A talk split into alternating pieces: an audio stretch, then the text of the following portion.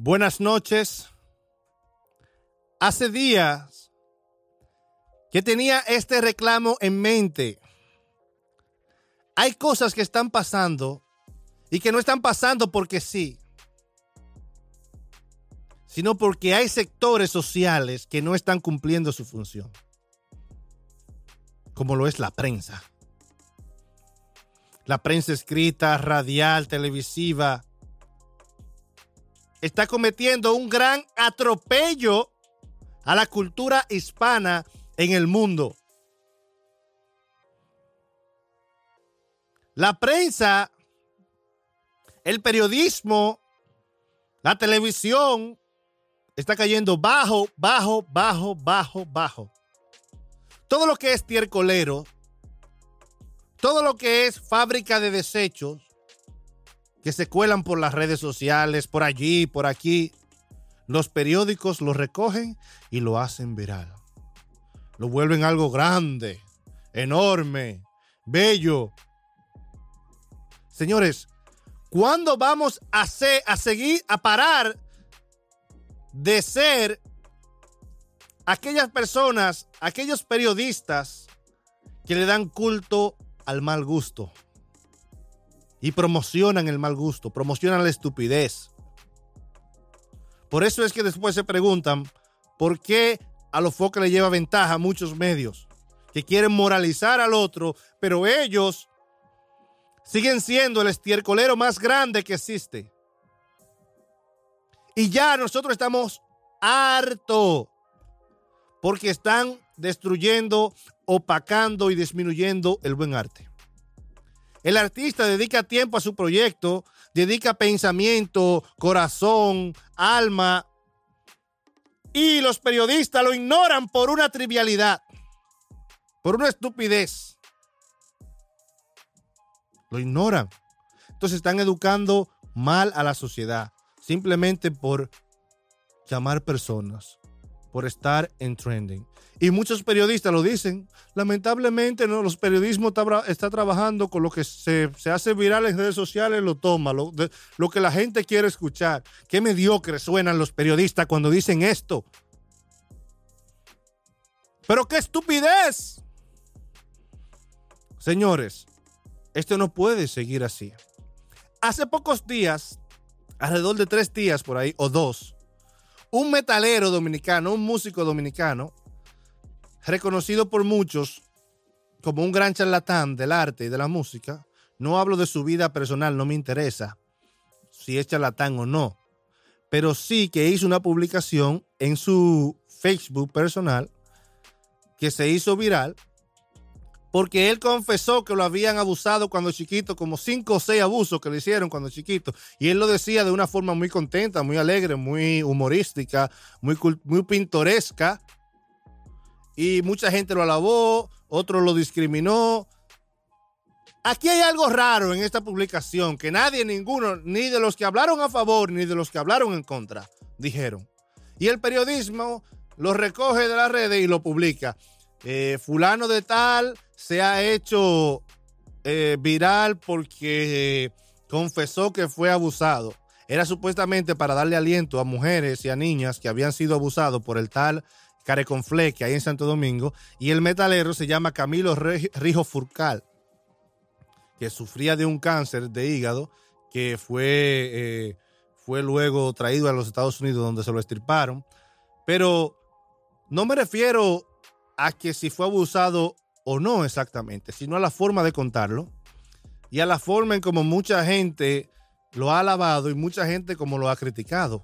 Porque el, objetivo de él, según él mismo dice en el escrito, es que para darle fuerza a las personas que están abusadas. hay dos cosas que hay que decir del hombre hombre. Hay dos cosas que hay que decir del hombre hombre. Si al hombre hombre lo abusan cuando chiquito, usted tiene dos alternativas para seguir siendo hombre hombre. ¿Cuáles son esas dos alternativas? o perdona cristianamente de todo corazón, perdona y olvida eso y le deja todo al Señor, o planea su venganza paso por paso, como un espartano. son dos cosas que usted tiene que hacer. Pero agarrar con ese jueguito y con ese relajo y hacer del abuso sexual eh, algo pintoresco y que venga el estiercolero de los medios de comunicación a publicarlo, ya eso es algo que se está saliendo de control.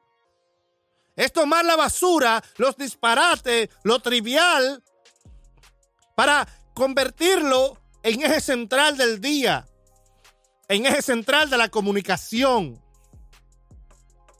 Esto es una estupidez. Con razón dicen los evangélicos que Cristo viene pronto. Porque no aguantamos esta estupidez. ¿Y a dónde va la cultura, el arte, la educación, la belleza, el esfuerzo de mucha gente que está trabajando? A que nunca el Diario Libre le publica las canciones de, de Camilo Rijo Fulcar. Las canciones que él hace no se la analizan, no se la publican, no le dan seguimiento, pero dice una, una, trivialidad que fue abusado por un metalero, que ahora todos los metaleros quieren ser abusados para salir en el periódico. Y él dice, oye, hubo una soltura de, de, de, de confesiones y de cosas. El hombre hombre, si fue abusado cuando chiquito, tiene solo dos opciones, no tiene más de ahí. Y vuelvo y se la repito. O planea su venganza como un espartano o usted perdona como un cristiano, como un buen cristiano. Dos cosas tiene. O si no, puede interpretarse que a usted le gustó y que le sigue gustando y que le va a seguir gustando y usted lo que está fomentando eso. Así que Camilo Rijo Fulcar y demás eh, apoyadores, sinvergüenzas, charlatanes, o los detractores solamente le pueden ofrecer a esa persona y a todos los otros estas dos vías. En este caso, hay otra vía que es la vía legal, pero estamos hablando que en el caso de Camilo Rijo Fulcar no existe la vía legal porque él nunca denunció y además uno de los que lo violó, según él, está ya preso a 20 años. Pero ¿cómo va a ser que él relate con tanta con, tan pintorescamente como él fue abusado. Y mucha gente piensa que porque vivimos en la sociedad del desahogo y tú te desahogas, está bien. La gente quiere desahogarse, este, pero vaya un psiquiatra, hermano. Si tú lo que quiere desahogarse, que expresarse, cosas así. Yo aquí no me estoy desahogando.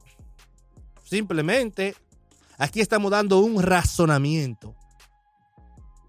Una, una, un intento de, de dar claridad a muchos asuntos. Y lo vamos a seguir haciendo. Vamos a seguir haciendo apologética del bien. Apologética del buen arte, del buen gusto. Una apologética realmente de la buena música, del trabajo de la gente que se está haciendo, que muchas veces no es valorado. Y por eso también muchos reggaetoneros critican eso, porque cuando ellos hacen una, una, una música que no es y con mala palabra, no lo apoyan. Los medios de comunicación no lo apoyan. Entonces, eh, tenemos algo muy en contra de los medios de comunicación y le vamos a dar seguimiento. Porque yo soy el gusano. Y vamos a ver que antes de ser mariposa, yo fui gusano. Y nunca quiero volver a ser mariposa. Aquí se van a hablar las cosas como son, claras, concisas. Vamos a dar razonamientos.